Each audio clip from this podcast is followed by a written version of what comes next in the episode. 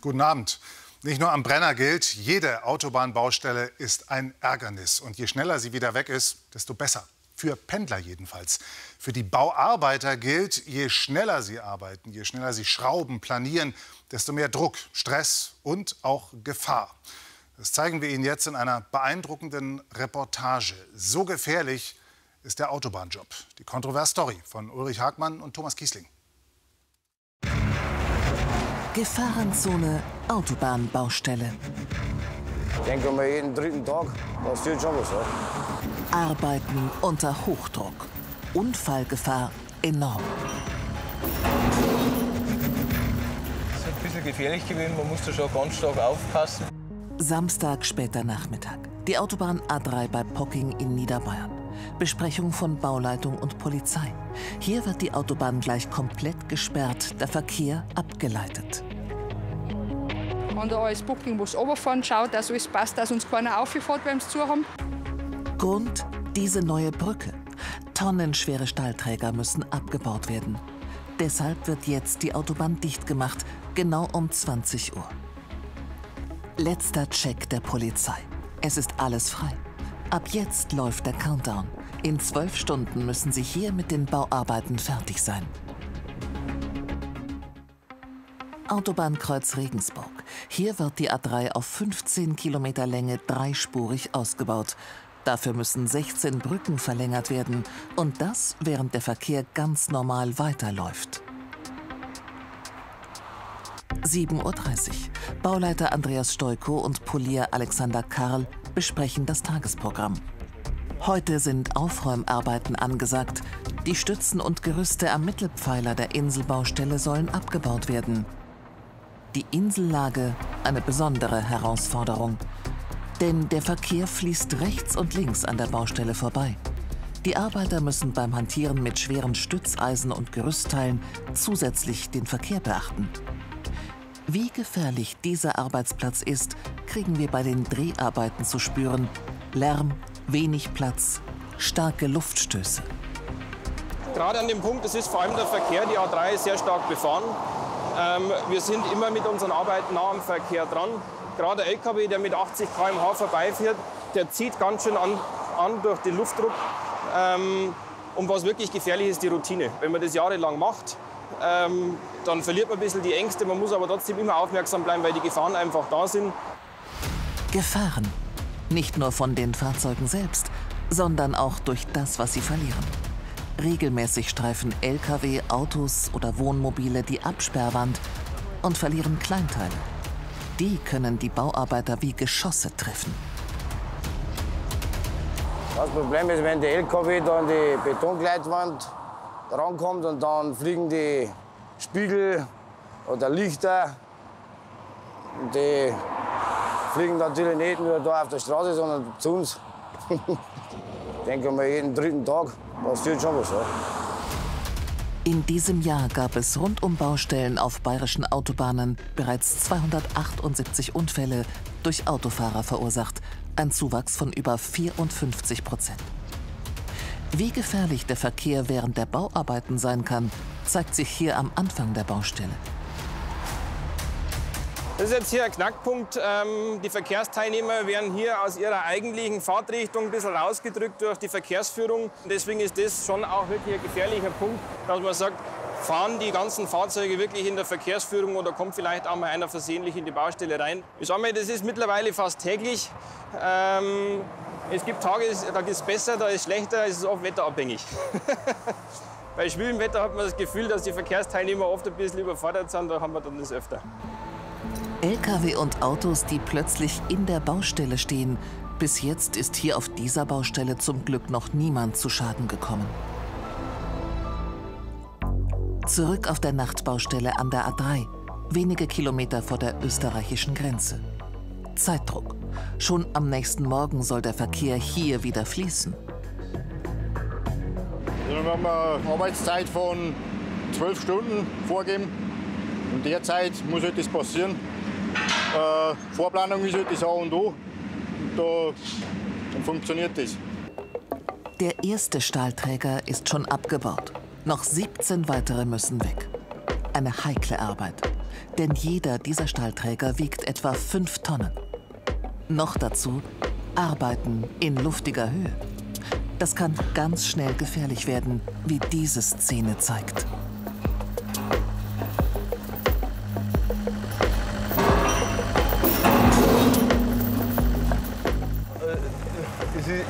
Ist ein bisschen gefährlich gewesen. Man muss da schon ganz stark aufpassen bei den Sachen, dass der Kopfball nicht passiert. Doch dann heißt es plötzlich Stopp. Ein Vorarbeiter beschwert sich. Er gehört zu einer Subfirma, die die Stahlträger abbaut. Er und sein Team wollen nicht gefilmt werden. Wir sind überrascht. Wir haben eine offizielle Drehgenehmigung, sind lange angekündigt. Wieso sollen wir nicht filmen? Wir erfahren vom Vorarbeiter der Subfirma, dass diese Arbeiter keine Seilsicherung haben, obwohl das für Arbeiten in dieser Höhe vorgeschrieben sei. Wieso wird dagegen verstoßen? Der aufgebrachte Vorarbeiter erklärt uns, die Bauarbeiten würden mit Seilsicherung viel länger dauern. Der Zeitplan könnte dann niemals eingehalten werden. Uns fällt noch ein weiterer Punkt auf. Einige tragen gar keinen Helm. Eine Sicherheitsunterweisung habe es gegeben, bestätigt uns die Autobahn GmbH und schreibt uns außerdem, man überprüft die Einhaltung der Vorschriften der Arbeitssicherheit und des Sicherheits- und Gesundheitsschutzplanes stichprobenhaft. Beim Aushub des Traggerüsts erfolgte die Kontrolle um 23.15 Uhr. Die Autobahn GmbH will nun nachträglich prüfen, warum die Sicherheitsvorschriften hier offenbar nicht eingehalten wurden. Mit diesen Vorwürfen konfrontieren wir außerdem die Subfirma. Auf unsere konkreten Fragen erhalten wir keine Antworten. Wieder auf der Brückenbaustelle an der A3 beim Autobahnkreuz Regensburg. Während die einen in der Mitte der Baustelle aufräumen, sollen die anderen die Schalung der Lärmschutzwand vorbereiten, doch können beide überhaupt gleichzeitig arbeiten? Der Projektleiter soll das klären. Die Ernüchterung. Die werden nicht fertig. Die müssen jetzt erst einmal die, die Leistung Kanalbau, die sind im Kanalbau drin und müssen da bei diesem Rohr wieder anschließen. Und den Bereich können sie noch nicht bearbeiten, weil wir noch betonieren müssen. Und noch ein Problem verschärft den Zeitdruck. Die Auswirkungen des Ukraine-Kriegs. Rohstoffe und Material sind knapp. Also wir kriegen tatsächlich taggenau die Materialien geliefert. Wir laden es vom LKW ab und bauen es ein. Und normalerweise haben wir da Puffer drin, einfach, dass wir da nicht ins Gedränge kommen. Aber mittlerweile ist es so. Bis jetzt hat noch einigermaßen alles so geklappt. Von preislich preislich äh, sprengt es alle Rahmen, oder? Preislich sprengt es alle Rahmen. Das heißt, also wir, wir haben jetzt, äh, so wie, wie letztes Mal bei, bei Lidl in der, in der Werbung drin gestanden ist, sie verkaufen Kirschen, aber nur zum Tagespreis. Also und so geht es uns bei den bei die Liefermaterialien auch. Also wir kriegen momentan überhaupt keine Preise, sondern bei Bestellung wird der Preis festgelegt. Aber das Hauptproblem bleibt die gefährliche Verkehrssituation. Der Projektleiter wünscht sich mehr Rücksichtnahme der Autofahrer. Es wird unseres Erachtens ja zu wenig die Geschwindigkeit kontrolliert durch die Polizei in den Baustellen, was bedeutet, dass üblicherweise bei 80er Begrenzungen schneller gefahren wird, auch bei 60er Begrenzungen wird schneller gefahren. Und äh, äh es ist ein enormer Unterschied, ob der LKW mit 60 km/h oder mit 80 km/h direkt an jemandem vorbeifährt. Bauarbeiten inmitten zweier Autobahnspuren. Diese Belastung werden sie hier noch zwei Jahre durchhalten müssen.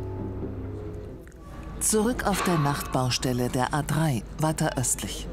Alle Stahlträger sind abmontiert, ohne weitere Vorfälle. Bauleiter Mossbauer ist am Ende der Bauarbeiten sichtlich erleichtert. Wir sind sehr froh, dass da natürlich nichts passiert ist bei den schweren Trägern, bei der Arbeitshöhe. Gefahrenzone, Autobahnbaustelle. Jedes Mal ein Kraftakt mit vielen Risiken.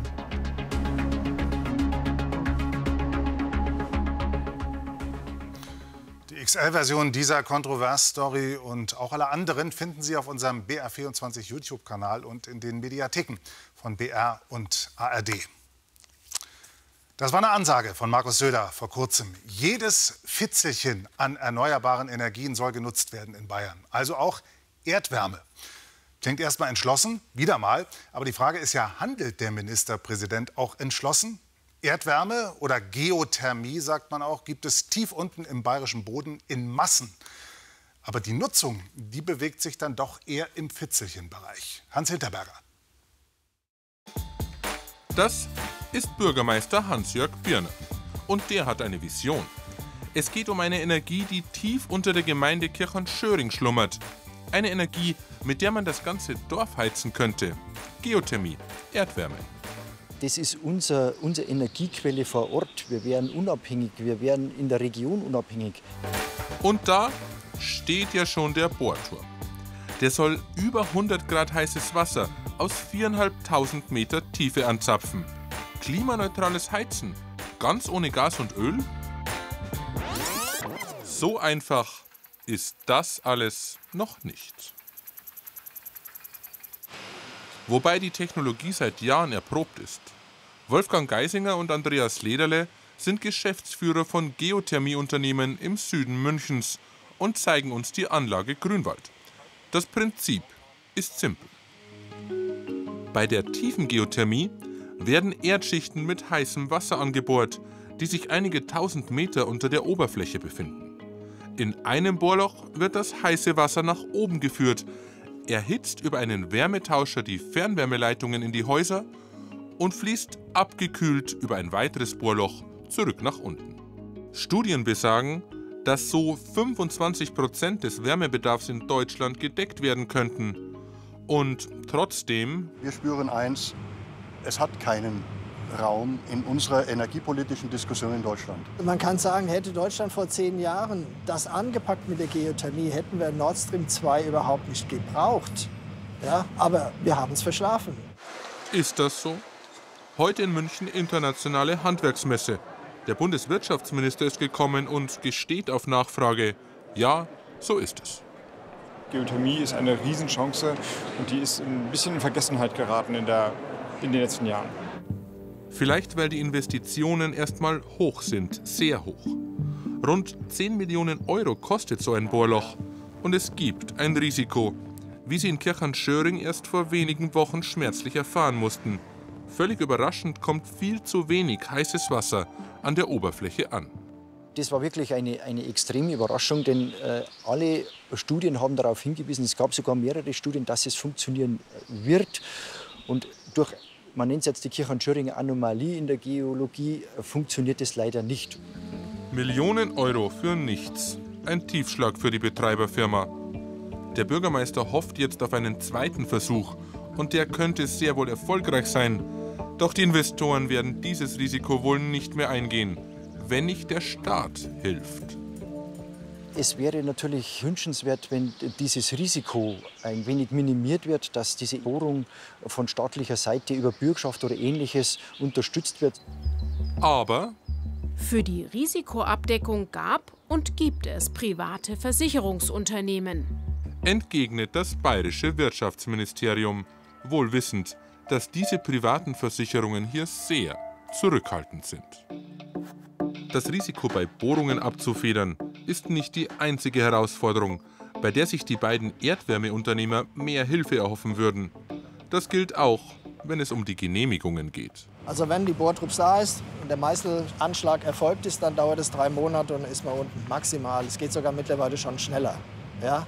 Aber der gesamte Genehmigungsvorlauf sind Jahre. Vorprüfung für Umweltzuträglichkeitsprüfung und was alles dort noch mit Archäologie, mit Wasserrecht, genau. äh, Bannwald, ähm, äh, Umwelt im weitesten Sinne. Genau. Ja? Also eine, eine, ein, ein riesiger Bausch an, an äh, Genehmigungsschritten, die erfolgen müssen. Und hier ist der Freistaat Bayern zuständig. Das bayerische Wirtschaftsministerium räumt ein, dass es schneller gehen könnte. Nur. Sollten hier aber Abstriche gemacht werden, leidet die Akzeptanz und das Vertrauen in die behördlichen Verfahren. Anders gesagt, man befürchtet Bürgerproteste, obgleich die Wissenschaft die Risiken für beherrschbar hält. Wolfgang Geisinger will uns jetzt noch eine Baustelle zeigen. Denn die Geothermie braucht natürlich Leitungen und Rohrnetze, damit die Erdwärme auch in den Gebäuden hier mitten in Unterhaching ankommt. Der Bau ist sehr aufwendig. Wir müssen uns um den Bestand in der Straße herumschlängeln, oftmals Strom, Wasser, Gas, Abwasser. Ohne Fördergelder ist das kaum zu machen. Doch eben wenn es um diese Fördergelder geht, habe die Geothermie noch immer diesen einen großen Nachteil, den Wolfgang Geisinger einfach nicht verstehen kann. Wenn wir Unterhaching äh, nicht mit Geothermie äh, versorgen würden, sondern mit einer Vielzahl kleiner Blockheizkraftwerke, die alle auf Gas laufen, hätten wir viermal mehr Förderung bekommen. In, konkret Unterhaching hätte 30 Millionen Förderung mehr in den Gemeindehaushalt bekommen, als es bekommen hat mit Fernwärme aus Geothermie. Gas vor Geothermie? Seit Jahren kündigt Berlin ein neues Gesetz an, aber man warte immer noch vergeblich. Ein genaues Datum kann der Vizekanzler auch heute nicht nennen, weil man sich noch mit der EU abstimmen müsse. Ich war drei, vier Mal im letzten halben Jahr in Brüssel und nun glaube ich, kommt es bald und dann sollen aber auch schnell die Anträge gestellt werden und dann werden wir alles daran setzen, die schnell zu notifizieren. Und Bayern fühlt sich auf Nachfrage fürs Netz nicht zuständig, weil der Bund ja schon etwas plane. Es gibt derzeit keine unmittelbare Geothermieförderung durch den Freistaat. Wir erleben halt nach wie vor auf ein Aufeinanderwarten. Bayern wartet auf den Bund, Bund wartet auf Brüssel, alle warten und nichts geschieht. Und so bleibt die reichlich vorhandene Energie erstmal unter Bayerns Erde.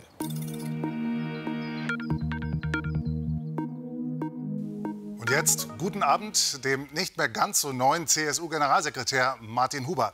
Herr Huber, im Film haben wir es gerade gehört, es gibt kein bayerisches Förderprogramm für Erdwärme. Warum nicht? Zunächst einmal hat ja Geothermie ein großes Potenzial in Bayern. Deswegen wollen wir ja auch bis 2050 25 Prozent des Wärmebedarfs der Gebäude in Bayern über Geothermie decken. Und äh, Robert Habeck hat im Januar angekündigt, dass es ein Förderprogramm des Bundes geben soll. Darauf warten wir. Wir haben es jetzt Juli. Wir warten dringend darauf, dass äh, Habeck endlich seine Ankündigung umsetzt und ein Bundesprogramm für Geothermie in Kraft setzt. Im bayerischen Aktionsplan Energie aus dem Jahr 2019, also nicht aus diesem Januar, sondern schon länger her, steht zum Thema Geothermie. Wir wollen den Ausbau der Wärmenetze in den Kommunen, die in die Nutzung einsteigen, zusätzlich fördern. Also da ist auch ein Förderprogramm angekündigt. Speziell für Bayern gibt es auch noch nicht. Wir haben auch im Klimaschutzprogramm und im Maßnahmenpaket das Thema Geothermie ganz prominent drin. Es gibt auch eine Geothermie-Allianz in Bayern. Und entscheidend hierfür ist vor allem auch, dass wir die Kommunen bei der Planung von Wärmenetzen unterstützen. Aber Voraussetzung dafür ist, dass wir den Rechtsrahmen und den Förderrahmen des Bundes kennen. Darauf warten wir und deswegen wird es auch höchste Zeit, dass seitens des Bundes endlich konkret gesagt wird, wie dieses Förderprogramm aussehen soll. Ich will da noch mal nachfragen. Es gibt ja andere Themen, wo der Freistaat Bayern durchaus den Kommunen zum Beispiel direkt hilft. Ausbau der Kinderbetreuung war gestern im Landtag ein Thema. Und da macht der Freistaat auch das, was er will. Warum geht das bei der Geothermie offenbar nicht?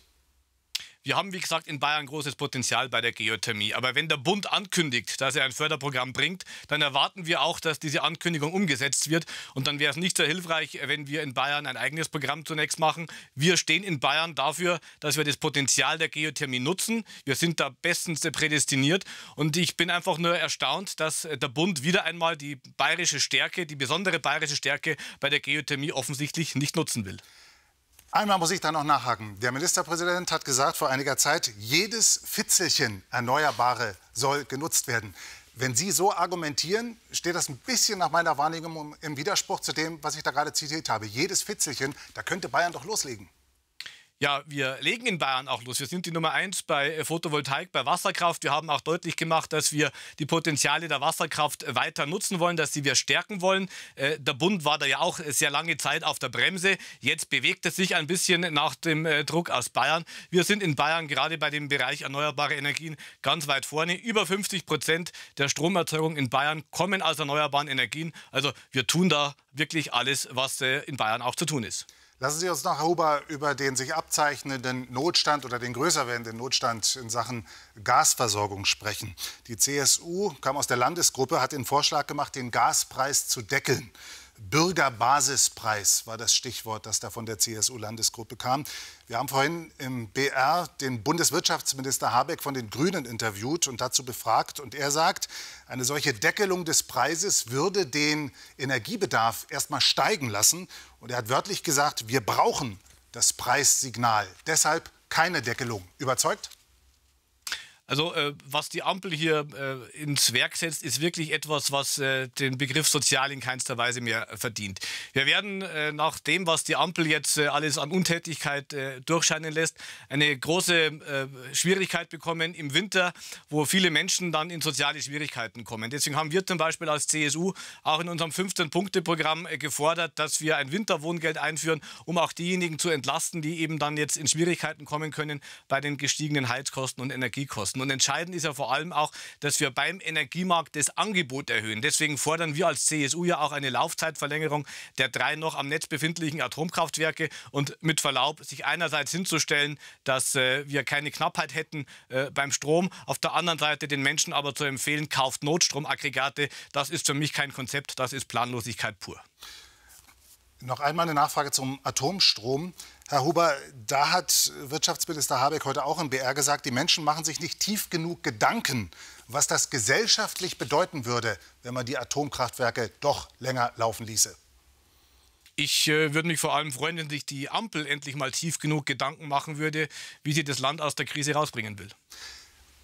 Ist es für die CSU nicht ein bisschen wenig, immer nur auf Berlin zu schimpfen? Müssen Sie als Staatsregierung, der Sie jetzt nicht angehören, aber als CSU-Generalsekretär und als CSU-Partei, die eben die Regierung im Wesentlichen stellt, müssen Sie nicht den Anspruch haben, die Energieversorgung in Bayern, wenn die Ampel ausfällt aus Ihrer Sicht, dann eben selber zu sichern?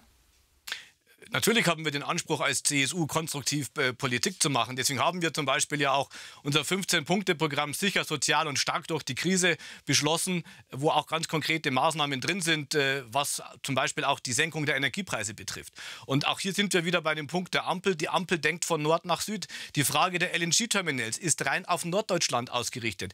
Wir sagen als CSU hier immer, die Versorgung muss auch vom Süden her gesichert sein, zum Beispiel mit Terminals äh, im Mittelmeer, mit einer Anbindung Verbindung von Pipelines über Triest und Koper nach Süddeutschland. Hier denkt die Ampel nur norddeutsch. Und wenn man sich nochmal anschaut, die Formulierungen auch der Ampel zum Thema Gasversorgung.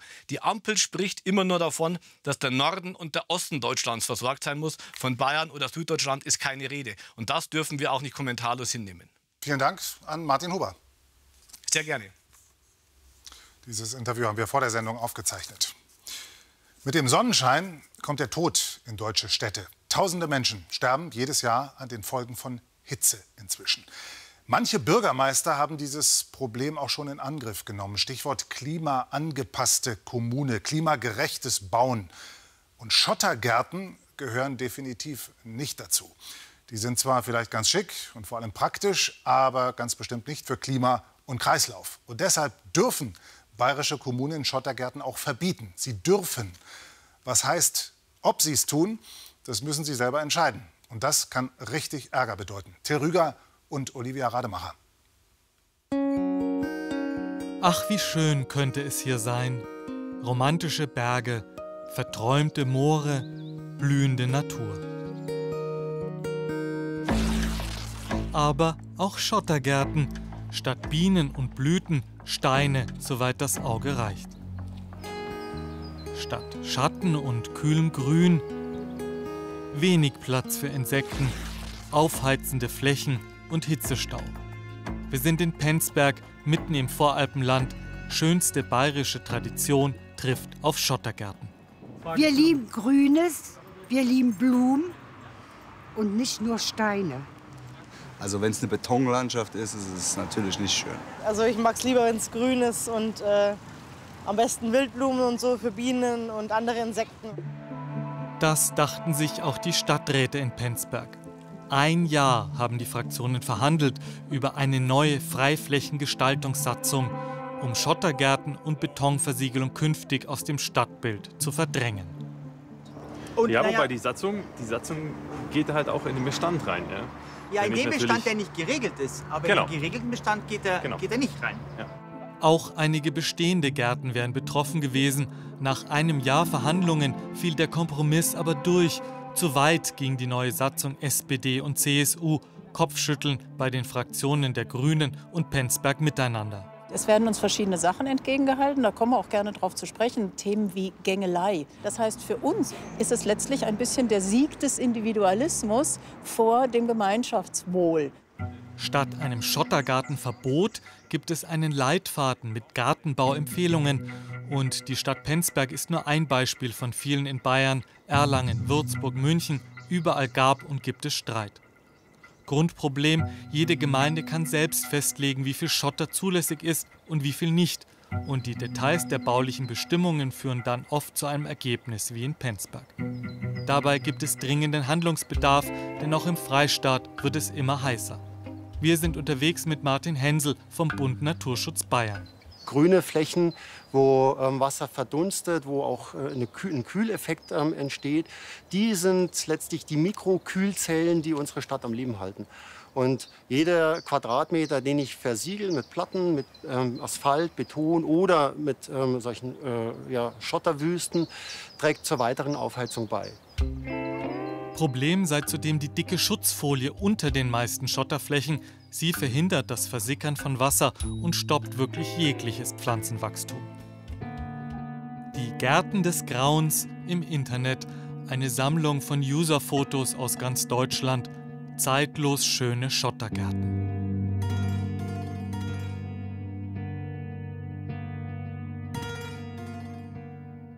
Doch mit den Besitzern über ihre Schottergärten ins Gespräch zu kommen, ist schwierig. Also ich glaube, ja, das ist nicht kein böser Wille, aber es ist so viel Unwissen, ähm, dass man dann sagt, ja, das gefällt mir vielleicht, deswegen mache ich das, aber man weiß gar nicht, was alles dranhängt. Denn so ein Garten scheint bequem und pflegeleicht. Das sehen sogar manche Nachbarn so. Ja, ich finde, es hat irgendwie Stil, es hat ein bisschen was Urlaubsmäßiges. Der, der, der Lavendel, das riecht einfach alles, sieht einfach optisch gut aus. Schauen wir uns mal unseren Garten an. Praktisch ist unser. Das ist schön. Vor allem aber will man sich nicht reinreden lassen in den eigenen Garten. Wie sehr das Thema die Penzberger umtreibt, zeigt sich auch daran, dass sich nur einer der von uns angefragten Stadträte vor einem Schottergarten filmen lassen will. Die anderen sorgen sich, Gartenfans zu verärgern.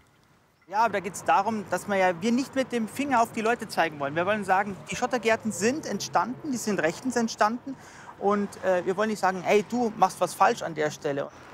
Der politische Gegner von der CSU warnt vor zu viel Bevormundung.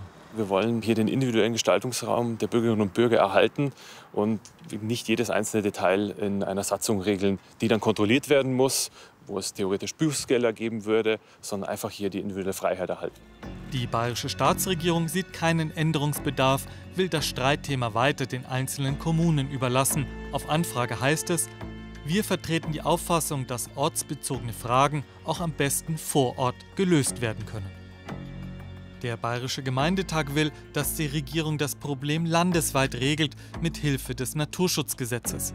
Bayerns Grundbesitzerverband wiederum will aber am liebsten gar keine Regelung. Es geht hier nicht um hässlich oder weniger Arbeit. Es geht schlichtweg auch darum, was darf ich mit meinem Eigentum tun und was nicht. Naturschützer verweisen auf die Verantwortung, die Eigentum nun mal auch mit sich bringt. Meine Befürchtung ist tatsächlich, dass dieses Thema größer wird, weil die Menschen immer weniger Zeit haben, sich mit natürlichen Lebensvorgängen, mit Wirkungsgefügen auseinanderzusetzen. Ohne klare landesweite Regeln bleiben uns die Schottergärten wohl noch länger erhalten, egal wie heiß und trocken es künftig wird.